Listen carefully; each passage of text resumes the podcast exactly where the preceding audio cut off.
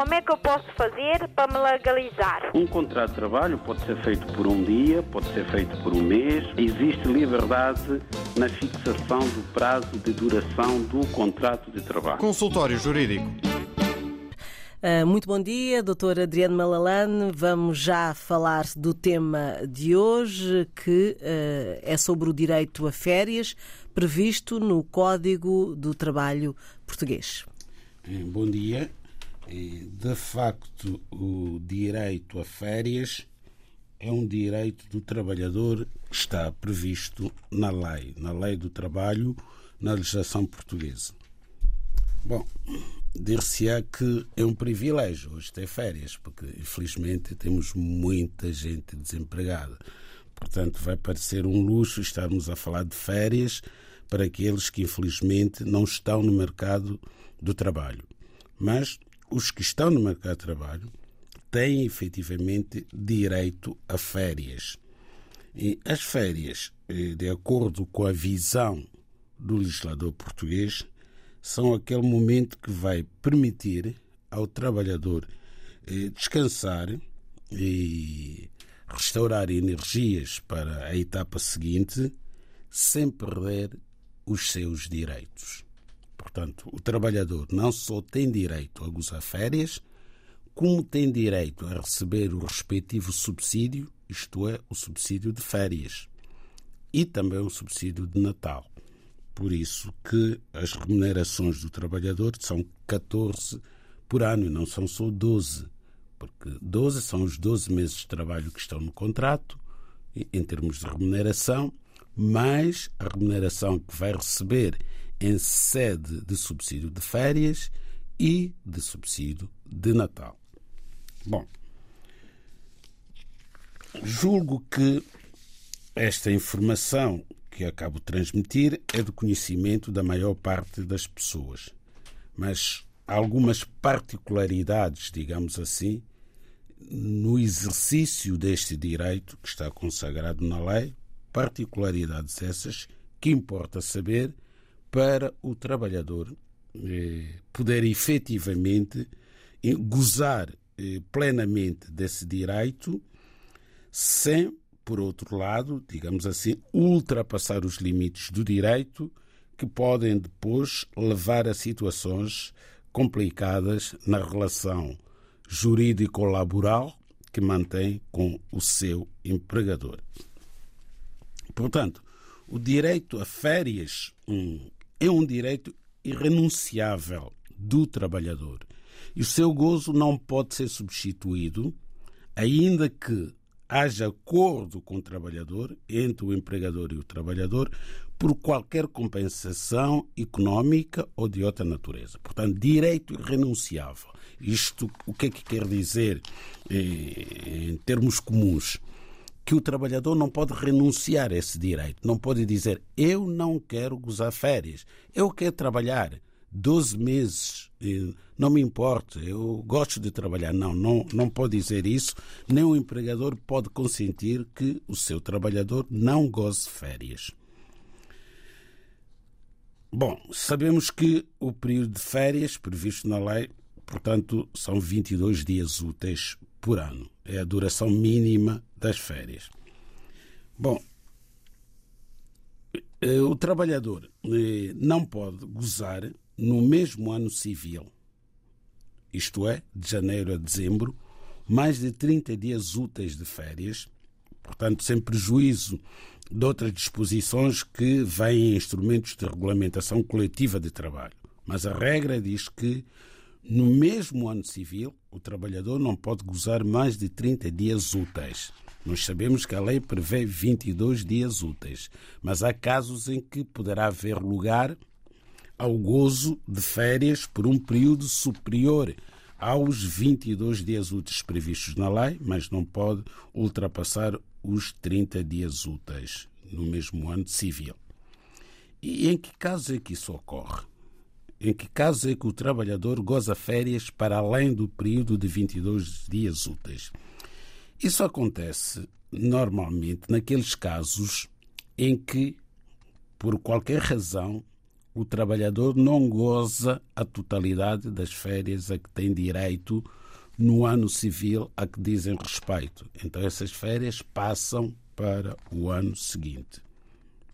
Bom, outro aspecto importante a ter em conta é que o gozo de férias não tem que ser obrigatoriamente, eh, digamos assim, sem interrupção hum, consecutivo. Isto é, os 22 dias úteis começam, por hipótese, a 1 de janeiro ou a 1 de fevereiro de um determinado ano e o trabalhador goza todo aquele período de uma só vez. Não, não é obrigatório. As férias podem ser interpoladas, mas tem que haver acordo entre o empregador e trabalhador. E muitos trabalhadores não têm formação jurídica suficiente e pensam que é um direito próprio e potestativo de gozar as férias de forma interpolada. Não, tem que haver um acordo entre o empregador e o trabalhador para que as férias possam ser gozadas de forma interpolada. Ora bem, quando o trabalhador goza férias hum, de forma interpolada, portanto, obrigatoriamente tem que gozar pelo menos 10 dias úteis consecutivos. Portanto, não pode gozar 5 dias no mês, depois no outro mês outros 5 dias, outros 7, até completar os 22 dias. Não tem que gozar no mínimo 10 dias úteis consecutivos.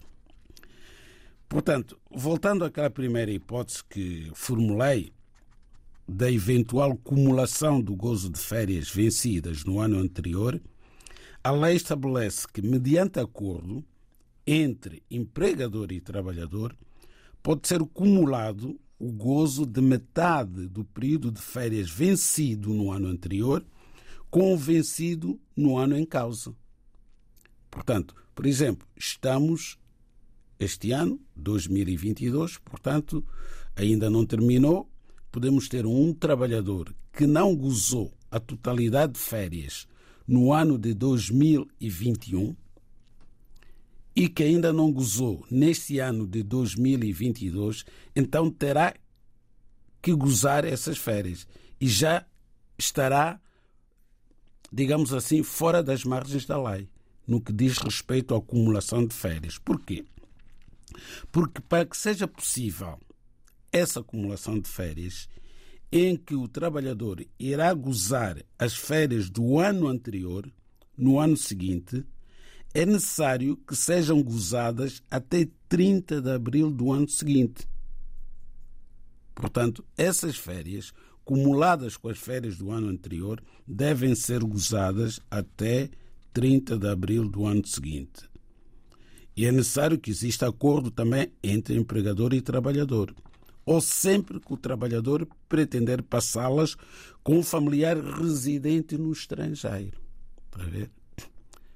Por regra, tem que haver acordo entre empregador e trabalhador para que o trabalhador não goze a totalidade de férias no ano a que respeitam e possa gozá-las no ano seguinte, até 30 de abril, mas naqueles casos em que o trabalhador pretende passá-las com um familiar residente no estrangeiro, aí já existe o direito potestativo. Já se dispensa o acordo entre o trabalhador e o empregador.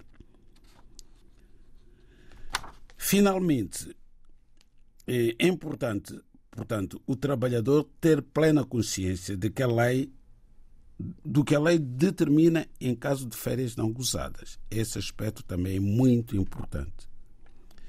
Portanto, por regra, as férias Portanto, as férias devem ser gozadas no ano em que se vence, sendo que o direito de férias adquire-se a 1 de janeiro de cada ano.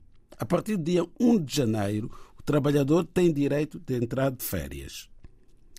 No caso de o um empregador impedir o gozo de férias, o trabalhador tem direito à compensação no valor do triplo da retribuição correspondente ao período em falta e deve ainda gozar esses dias até 30 de abril do ano seguinte.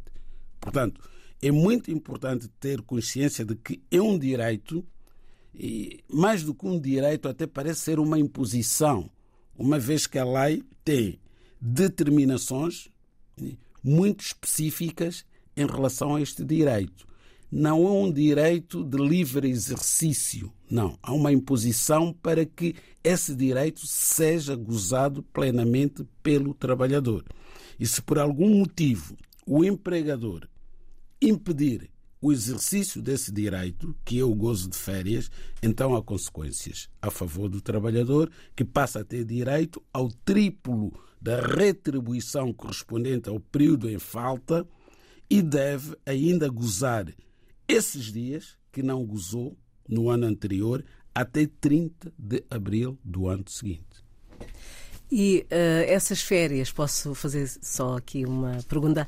Uh, essas férias são para uh, pessoas que estão com contrato nos quadros ou quem está em recibos verdes também tem direito a, a essas férias? Não. Quem não tem contrato de trabalho subordinado, contrato individual de trabalho subordinado ou contrato para exercício de funções públicas não tem direito a férias. Não tem direito a férias, não tem direito a subsídio de férias, não tem direito a subsídio de Natal. Mas atenção, aqui em Portugal, infelizmente, temos muitos falsos recibos verdes e isso prejudica os trabalhadores. Porque não se pode estar a exercer uma profissão em que a subordinação jurídica, a subordinação económica, a atividade do trabalhador é prestada nas instalações do empregador, tem um horário para cumprir e, no fim, o empregador diz: não, o senhor tem que passar um recibo verde. É uma dupla exploração. Estar sob o regime de recibo verde significa o exercício autónomo de uma determinada atividade. Um arquiteto, ainda que vá ao gabinete ou ao escritório de quem o contratou para desenhar as suas peças de arquitetura, esse arquiteto, na maior parte das vezes, está a trabalhar como profissional liberal. Então, esse sim pode passar recibo verde. Porquê? Porque ele não recebe ordens nem instruções de quem o contratou. Um advogado, quando presta o seu serviço ao seu cliente, é um profissional liberal. Portanto, não pode ter um contrato de trabalho subordinado. Esse sim passa o recibo verde. Agora, um padeiro, uma empregada de limpeza, que vai todos os dias, num determinado horário, limpar, digamos assim, um escritório, um gabinete, etc., e recebe instruções sobre como fazer, onde é que tem que fazer aquele trabalho. Uma empregada de balcão, vamos a um restaurante, está lá todos os dias naquele horário, entre as seis da manhã e seis quatro da tarde, todos os dias, e no fim do mês vai passar um recibo verde. Não. Este trabalhador tem o direito a ter um contrato de trabalho subordinado, com todas as obrigações que resultam desse contrato, mas também com todos os direitos, nomeadamente o direito a quê? O direito a um subsídio de férias, a um subsídio de Natal e ao gozo de férias de 22 dias úteis por cada ano civil.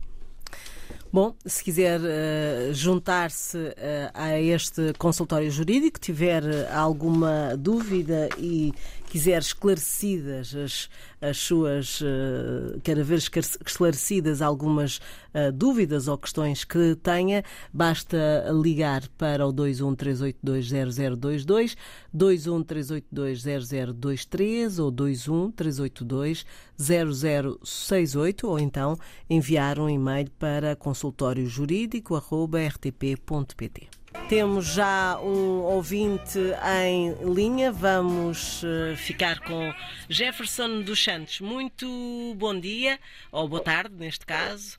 Olá, uh, bom dia. Está a falar-nos de onde? Lisboa, Lisboa. Então, que questão quer colocar ao consultório jurídico? É, é o seguinte, eu sou cidadão português por, por naturalização e quero cá trazer o meu filho. É, gostaria de saber se eh, se ele terá direito a uma residência comunitária eh, aos 21 ou 22 anos. Gostaria de saber qual é a idade exata. Se é 21 ou 22 anos. Mas que idade é que tem o seu filho? Eh, ele está com. Neste momento está com 21. Está com 21 neste momento. E é de. de quer trazê-lo de onde? É de Angola. De Angola. Ok. Exatamente. E gostaria de saber também se, se, se os 22 é possível, uma vez que, pronto, não é? Ele está... Está entre 21 e 22 e pronto, por isso é que eu pus a questão. Ah, é, ok. Qual é? Pronto. A idade exata. Obrigado pela atenção. Obrigada, obrigado. bom fim de semana, Sr. Jefferson dos Santos. Muito igualmente, obrigado. Obrigado. obrigado. Bom, é uma questão para, para esclarecer aqui no consultório jurídico, mais daqui a pouco. Vamos voltar ao tema uh, que, de hoje sobre as férias, as famosas férias. Uh, o que é que há a acrescentar? Bom, acrescentar desde logo que este direito, o direito a férias, é um direito para aqueles trabalhadores que estão a trabalhar com um contrato de trabalho, com um contrato individual de, de, trabalho. Porque a lei, de facto, o Código de Trabalho é muito claro ao explicar que o contrato de trabalho é aquele pelo qual uma pessoa singular se obriga, mediante retribuição, portanto tem um salário, a prestar a sua atividade a outra ou outras pessoas no âmbito de organização e sob a autoridade destas pessoas. Portanto, há uma organização, há uma empresa e nessa empresa há alguém que exerce poderes de autoridade sobre os trabalhadores da empresa que agora usa-se um eufemismo para não dizer trabalhador e diz-se colaboradores.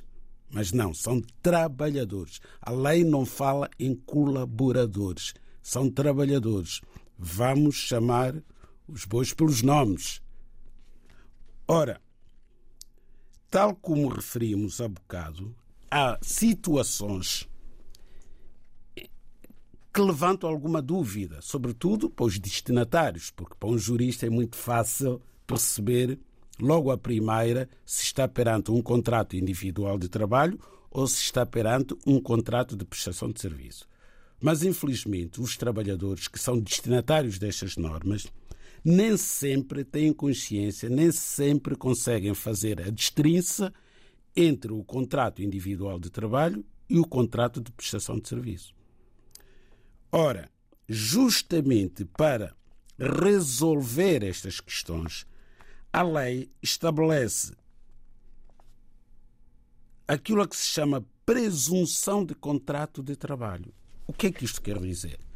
Quer dizer que, em alguns casos em que há dúvida sobre se alguém está a trabalhar sob o regime de contrato de trabalho ou se está a trabalhar no regime de prestação de serviço, havendo essa dúvida, temos que recorrer a indícios.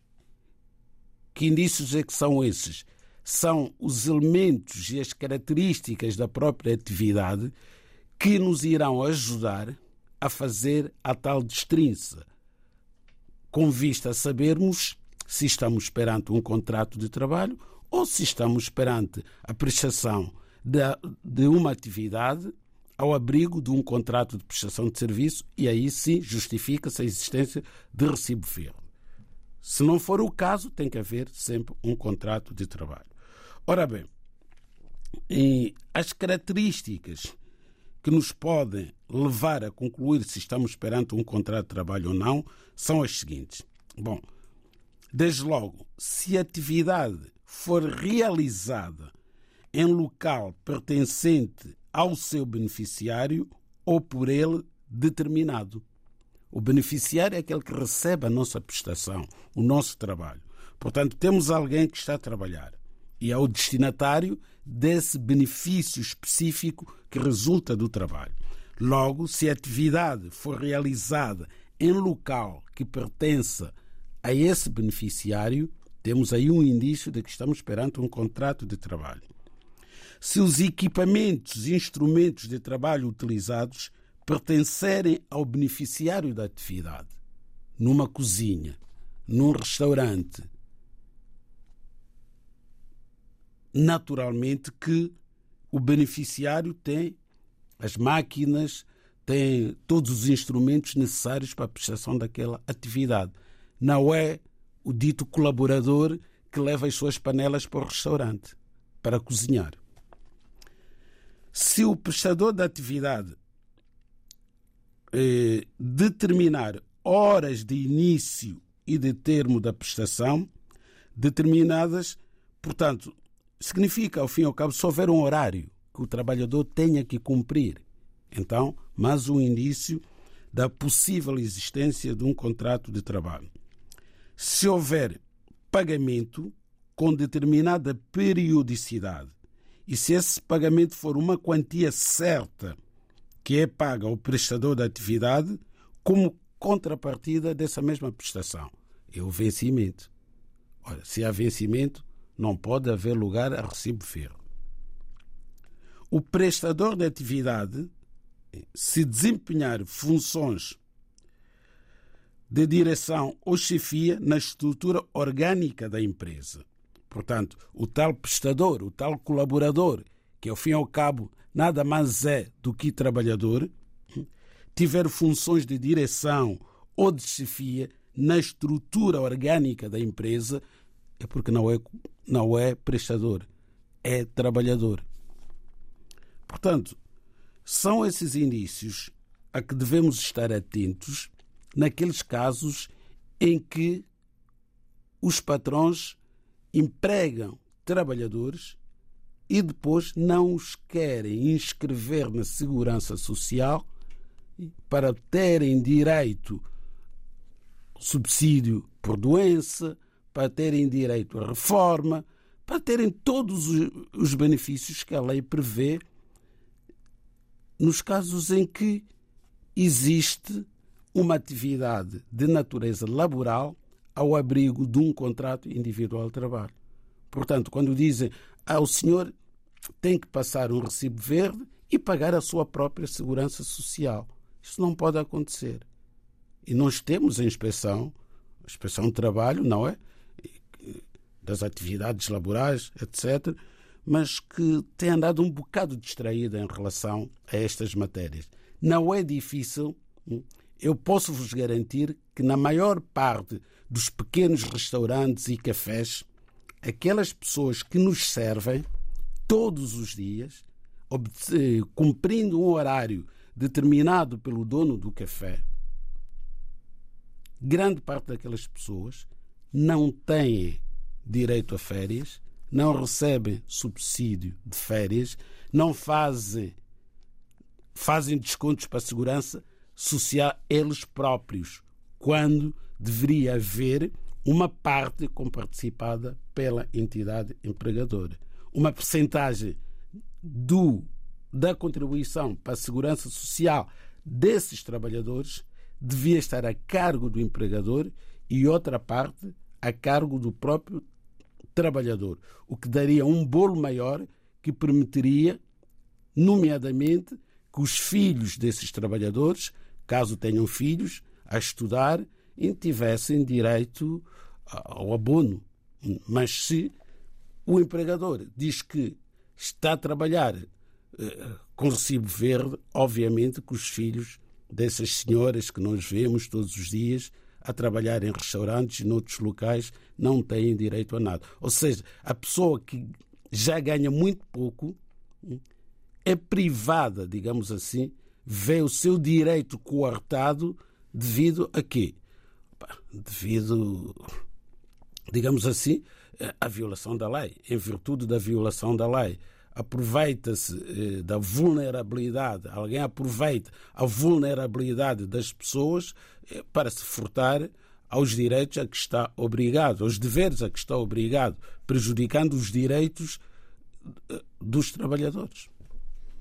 E essa matéria está sendo tratada aqui no consultório jurídico porque são várias situações desta natureza e os vários sindicatos que existem em Portugal, e ainda bem que existem, não têm sensibilizado os seus associados para estas matérias. Devia haver ações de formação dos trabalhadores, dos, daqueles que estão inscritos nos sindicatos, não é? Pelos respectivos sindicatos, em relação a esta matéria. E não se limitarem apenas a fazer reivindicações e greves. Esta também é uma função dos sindicatos. Os sindicatos também deveriam trabalhar estas matérias. Antecipando problemas. Participando e dando. Antecipando, antecipando. Antecipando, exatamente, antecipando, antecipando e cumprindo o seu MUNOS, a sua missão, que é defender os seus associados. Mas não se pode pensar apenas naqueles que têm um vínculo estável, não é? Aqueles que têm o direito de fazer greve, porque estes trabalhadores dos restaurantes não fazem greve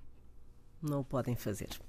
O Sr. José Manuel Barbosa, que nos enviou um e-mail. Uh, boa tarde, doutor. Uh, sou cidadão português com residência em Portugal, na cidade de Santarém, com dupla nacionalidade, também angolana, detentor do bilhete de identidade de cidadão nacional da República de Angola, cuja validade vai terminar em 16 de 1 de 2023 uh, sobre como devo proceder para conseguir a renovação uh, desse BI de Angola, ou seja, a partir de que momento posso solicitar a renovação, onde me devo dirigir, consulado ou embaixada de Angola, que requisitos são necessários para a renovação. Agradecido com os meus cumprimentos, José Manuel Barbosa. Pois bem, eh, o Sr. José Manuel Barbosa é cidadão angolano e português, portanto tem dupla nacionalidade. E pretende saber, são três perguntas, todas elas relacionadas com a eventual renovação do seu bilhete de identidade angolano que caduca já em janeiro de 2023. Bom, eh, temos que confessar que não sabemos quais são os procedimentos para a renovação do bilhete de identidade angolano a partir de Portugal. Seja como for, na Embaixada de Angola é que não será, definitivamente. As embaixadas tratam de relações políticas. Já fizemos aqui um consultório jurídico em que explicamos, portanto, as funções e a missão dos consulados, tratam dos assuntos das pessoas, dos cidadãos, ao passo que as embaixadas tratam das relações políticas entre, entre Estados. Políticas, comerciais, não tratam dos assuntos das pessoas, dos cidadãos, as embaixadas. Portanto, essas perguntas, o nosso ouvinte pode colocá-las, de facto, ao Consulado de Angola em Lisboa, poderá informar se o consulado renova ou não os bilhetes de identidade. Sabemos sim é que os consulados renovam os passaportes por serem documentos internacionais.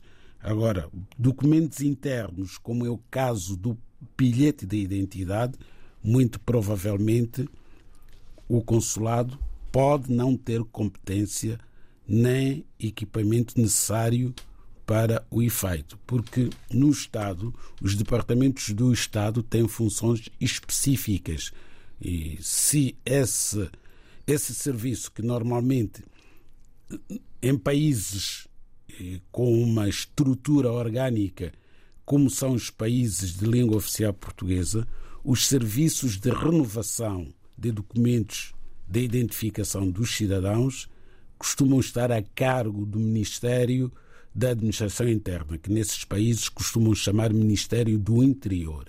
Portanto, se efetivamente for da competência desse Ministério, provavelmente o consulado, mas é uma pergunta que só o consulado poderá responder. Em relação ao Sr. Jefferson dos Santos. O Sr. Jefferson dos Santos é, é cidadão português, portanto naturalizado. E há aqui uma questão que eu gostaria de colocar ao Sr. Jefferson dos Santos, que era saber quando é que lhe foi concedida a nacionalidade portuguesa. Isto é, se quando lhe foi concedida a nacionalidade portuguesa, o filho do Sr. Gerson dos Santos, que hoje tem 21 anos de idade, era menor ou se já era maior. Se à data em que o Sr. Jefferson dos Santos se tornou cidadão português, este filho ainda era menor, ele tinha a obrigação de requerer a naturalização do filho menor pelo artigo 2 da Lei da Nacionalidade.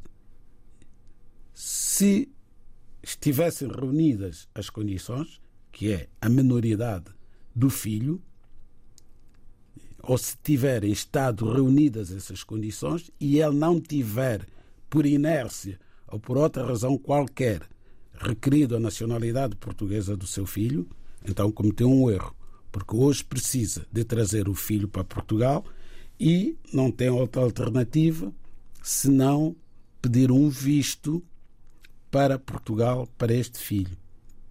O que vai ser difícil, porque nem sequer beneficia do reagrupamento familiar. Por vezes, e isto é um bocado esdrúxo, por vezes é mais fácil, é menos difícil um cidadão estrangeiro residente em Portugal trazer os seus familiares do que um cidadão português. Estranho. É estranhíssimo. Semana passada ou duas semanas falamos de uma mãe portuguesa que teve um filho na Guiné-Bissau, no caso uma menina, foi ao consulado de Portugal para registar a criança no exercício de um direito próprio. O consulado de Portugal em Bissau recusou-se a prestar esse serviço, dizendo que não prestam esse serviço. Não podem dizer que não prestam. Esse serviço obrigatoriamente é prestado em todos os consulados de Portugal no estrangeiro. Quando um cidadão português tem um filho no estrangeiro, tem o direito de ir fazer o registro no consulado. Esta mãe portuguesa não teve possibilidade de exercer esse direito. E o que é que o consulado de Portugal recomendou à pobre senhora? Que fosse registrar a criança no registro civil da Guiné-Bissau. E assim fez. Quando voltou ao consulado com a certidão de nascimento da criança, para pedir um visto para a criança poder vir com a mãe para Portugal, onde ela vive, o visto foi recusado à criança, à pobre criança. E a senhora, para não perder o emprego em Portugal, veio para Portugal e deixou a sua filha entregue aos cuidados de terceiro, porque o pai, inclusivamente, também vive em Portugal, da criança, legalmente, com visto de estudo, uma vez que está a fazer um doutoramento na Universidade de dos Montes e Alto Douro. Portanto, neste caso, o Sr. Jefferson pode efetivamente trazer o seu filho, vai ter direito a um título de residência comunitário porque só tem 21 anos de idade. Mas é necessário que esteja a cargo do pai. O pai tem que provar que tem o seu filho de 21 anos a seu cargo. Vai ser a condição necessária para poder beneficiar desse título de residência comunitário válido por cinco anos. E uh, temos assim esclarecidas uh, as questões uh, deste consultório jurídico. Já sabe que pode sempre nos contactar por e-mail ou nos sábados ligar para o consultório jurídico.